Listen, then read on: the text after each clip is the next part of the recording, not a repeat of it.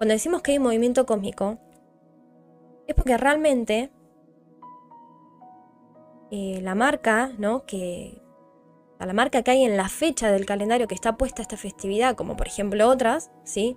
Es un movimiento que hay en el cielo. Que realmente hay en el cielo ese mismo día, como a diferencia en otras, en otras festividades, como hay en nuestros cumpleaños. Si nosotros realmente ya hubiéramos profundizado un poco más en conocer sobre el tema cósmico, universal y todo lo que realmente la Torah misma nos dice, la importancia que tiene todo eso en nuestras vidas, quizás hubiéramos entendido un poco más cómo nos afecta. Y también hubiéramos entendido cómo utilizarlo. La realidad es que cuando hablamos de un movimiento cósmico, eh, no estamos hablando de algo diferente al árbol de la vida. O sea, hablamos de un movimiento cósmico, estamos hablando del árbol de la vida. Los planetas son los que rigen los meses del calendario junto a lo que conocemos como las tribus de Israel, que son los signos del zodíaco, ¿sí? Eh, todo eso a lo que en algún momento dijimos no, por falta de conocimiento realmente, por una información errada que nos llevó al oído, pero por una cuestión de, dominarnos, por una cuestión de, controlarnos, eh, realmente eso es todo, o sea, el árbol de la vida es todo, todo lo que eh, está directamente conectado con, lo que es lo cósmico, con lo que es los planetas. Bueno, sin ir más lejos, las letras que se meditan a diario, o sea, que se meditan a diario en el mes, cada uno de estos meses, son las que cuando vemos, una vez lo hablamos esto, son las que crearon el signo del zodíaco de ese mes, ¿sí? la tribu de ese mes, y el planeta que lo rige. A través de las letras hebreas, que muchas personas me han... Me acuerdo que me pasó muchas veces, muchas veces, cuando yo digo, no, esta letra creó, y juro que me ha, llegado un mensaje diciendo, no, el único creador es Dios, el único creador es el eterno. Como que, como si yo no estaría dando por asentado de que esas letras las creó el creador y que eso es una herramienta. O sea, es como que esas cuestiones que saltan ahí, que son como automáticas, ¿no? No, el único creador es Dios, ¿no? El único que realmente es un, una manera de volver a repetir lo que escuchamos sin pensar lo que estamos diciendo. Sin pensar lo que estamos diciendo. Eh, no nos damos cuenta que al decirle no a todas estas cosas, lo que estamos haciendo es decirle no a esas herramientas que se me dieron para que yo alcance la misión en esta vida. En nuestro nacimiento están todas, o sea, nuestro, el día que yo nací, se me dieron todas las herramientas que yo necesitaba para llegar a mi misión. Todas. Todas. Solo que al decirle no a eso, es una manera de, de decir, eh, no, no quiero llegar a la misión. Y es como que uno, por no saber esto, como ya conocemos que por falta de conocimiento, ¿no? el pueblo perece, está bien, pero eh, la realidad es que por decirle que no a las herramientas, por decirle que no a todas esas cuestiones que nos fueron entregadas el mismo día que nacimos, que tiene tanta importancia. Que bueno, que ahora lo conocemos como, como la tribu de Israel y con el tema de las raíces hebreas pudimos abrirnos un poco más a eso, pero que realmente muchas veces nos abrimos a eso, pero no entendemos realmente qué es no tenemos ni idea realmente de dónde proviene, ni qué es, ni de la energía, ni del universo, ni del cómo, ni de los planetas, ni de nada de eso. Ni de los, ni de los astros tampoco. Nada de eso. Y que cuando nos acercamos nos da miedo. Porque claramente hay patrones que están todavía ahí de cosas que se nos dijo, de que eso no estaba prohibido. Y encima agarrando la manipulación de los versículos sumado a nuestras emociones que están de por medio, que eso ahí, o sea, ahí tenemos el ADN de por medio, las emociones, eh, entrándonos por nuestra, nuestro miedo, por nuestra tristeza, por lo que nos falte, por la escasez, porque uno porque llega a esas cosas por escasez en el alma, que en realidad eh, somos hackeados realmente, porque nuestra identidad es hackeada. Cuando suceden esas cosas, nuestra identidad es hackeada, por eso después no podemos pensar y repetimos como loro lo mismo que dijeron otros sin darnos cuenta de lo que estamos diciendo, sin razonar. Y no es una cuestión de que la persona sea tonta ni nada de eso, sino que realmente es literal somos hackeados. Fuimos hackeados. Fue hackeada nuestra identidad. Y al ser hackeados, el ADN nos modifica y nos pone información que no va con nosotros. Por eso después no sabemos quiénes somos, nos cuesta volver, tenemos miedo, porque desconocemos el terreno. Porque realmente no podemos ver.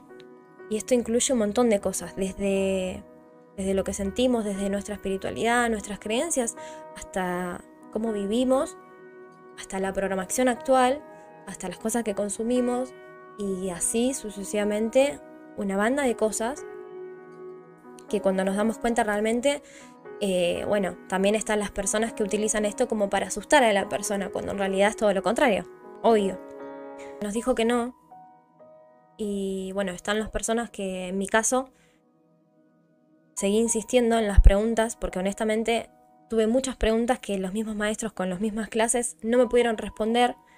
Entonces me tocó buscarlas por mí misma me tocó profundizar y ir tocando temas con mucho miedo, porque realmente de ese lugar como que salís con mucho miedo, miedo de pisar la pata, miedo de meterte una página, miedo de leer algo que no tenés que leer, y vas como con ese miedo sumado a las historietas que, ¿no? Eh, que nos vamos enterando de que Menganito hizo esto y después hizo lo otro y terminó mal y teniendo como la muerte como algo malo, pero uno termina como medio choqueado, entonces no entendés si Dios es bueno, Dios es malo eh, esto es para mí, o sea, como que hay un guiso de información que mientras nosotros mismos nos vayamos a palpar, che, ¿para qué es esto?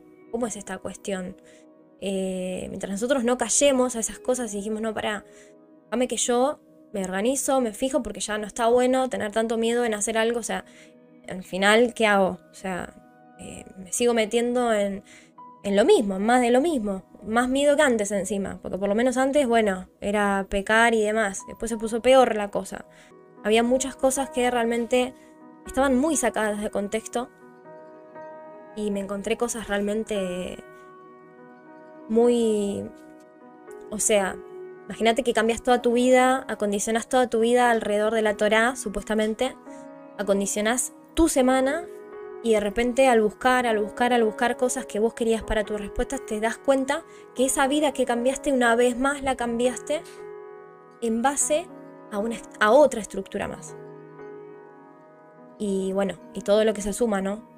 Porque en realidad en esos momentos cuando nos damos cuenta lo que más nos pesa y te das cuenta del semejante ego que tenemos encima, lo que más nos pesa, y esto estoy segurísima, que habría gente acá, levanta la mano de seguro, lo que más nos pesa es que al mundo le mostramos que éramos cristianos, Después le mostramos que nos fuimos a las raíces hebreas y ahora qué le vamos a decir.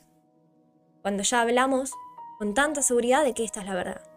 Entonces hay tanto ego en ese momento, cuando descubrimos las primeras cositas, que es tanto el ego que no sé qué nos pesa más. Si darnos cuenta una vez más que estábamos un poco errados o tener que mostrarle al mundo esas personas que nos escucharon, que nos vieron irnos de la iglesia, que nos, vieron defendiendo a, cosas que no conocíamos, ahora tener que otra vez mostrar que, que no, que no están así. El peso es gigante, pero está buenísimo porque hay que pasar por ahí. Está buenísimo porque todo ese camino de cristianismo, de raíces hebreas, y darnos cuenta después de que hay cosas que están, pero enormemente erradas y nos alejan aún más,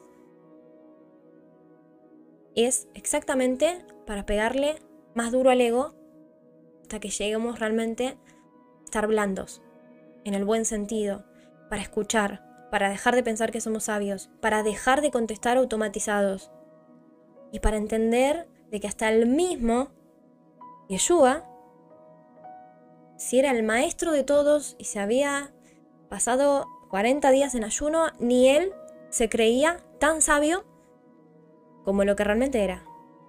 O sea, estamos hablando de un grande, estamos hablando de un maestro con todas las letras.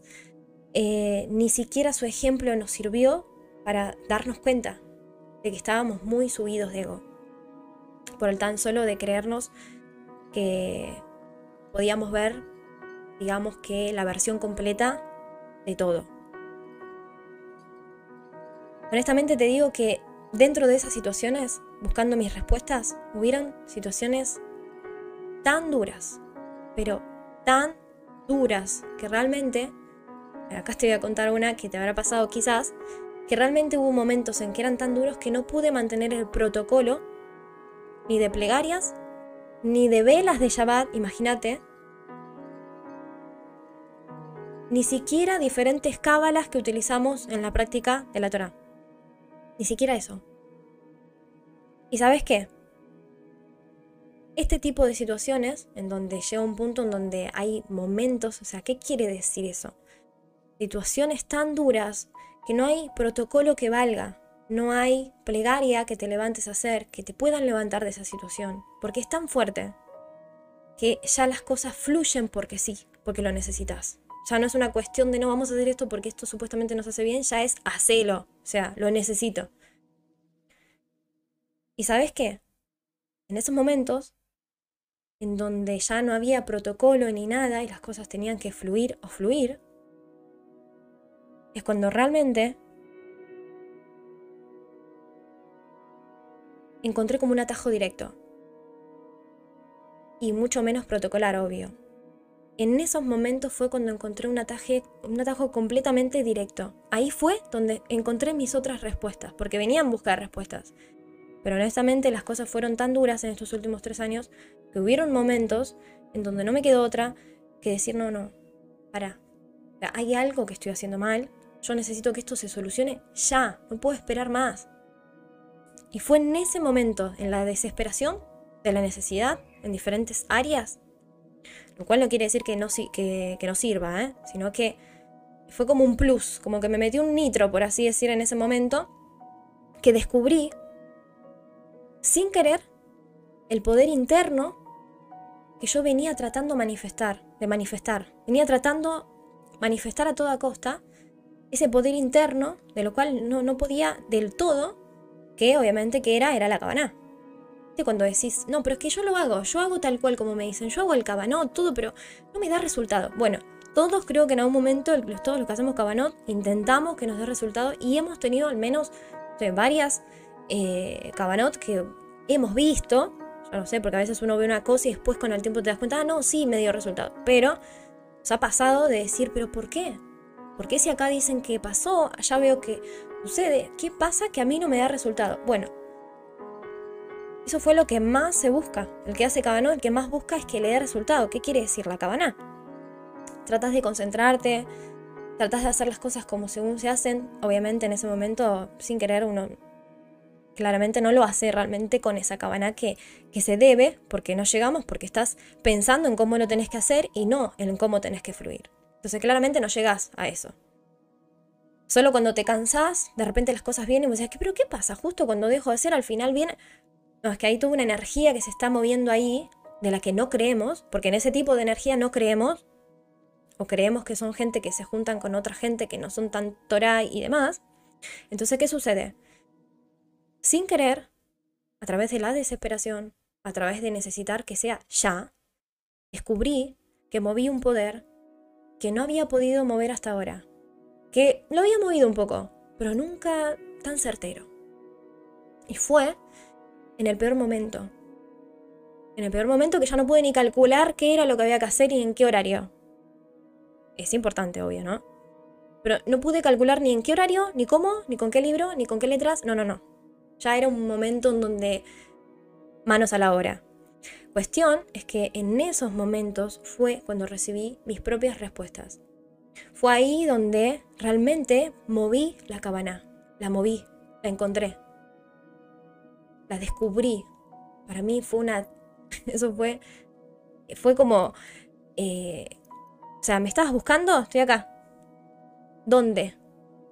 Estoy acá donde no está el ego, donde ya no hay, porque la situación te llevó a ya no tener ego directamente. No tener, cuando ya te deja de importar hasta, hasta que el valor que le tenés a lo material, hasta eso te deja de importar, y te empezás a dar cuenta cuáles son los valores reales, porque miras a la persona que está al lado y, y decís, wow, está conmigo, me acompaña, miras a tus hijos, en, los casos que tienen hijos, eh, te empiezas a dar cuenta que lo más importante no, no es tanto qué es lo que tenés, qué es lo que vestís, sino estás feliz, estás contento con lo que comes, estás contento porque la ves a tu mamá, porque lo ves a tu papá, tienes tus hermanos o esas personas a las que te gusta estar, tus amigos, no sé lo que sea, y te empiezas a dar cuenta en esos momentos, ¿qué es lo más importante? ¿Y qué es lo que realmente no importa? Es en esos momentos, ¿dónde? Ahí abajo. Donde ya no hay más ego.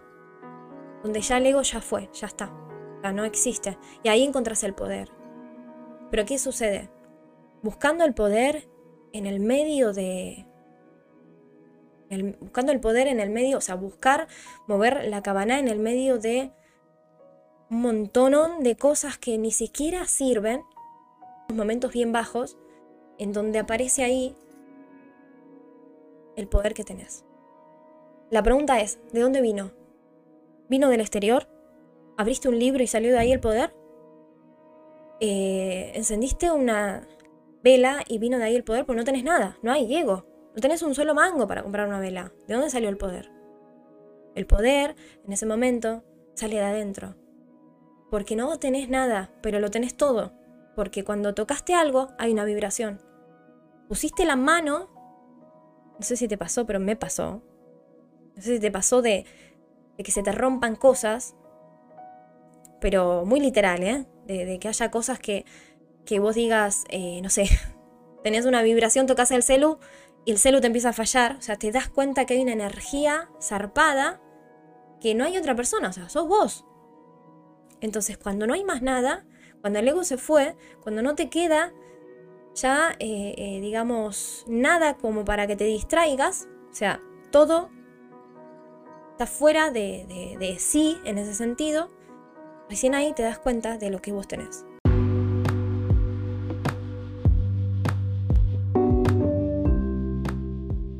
En la descripción podrás encontrar el link donde vas a poder enviar tu donación desde 5 pesos en adelante.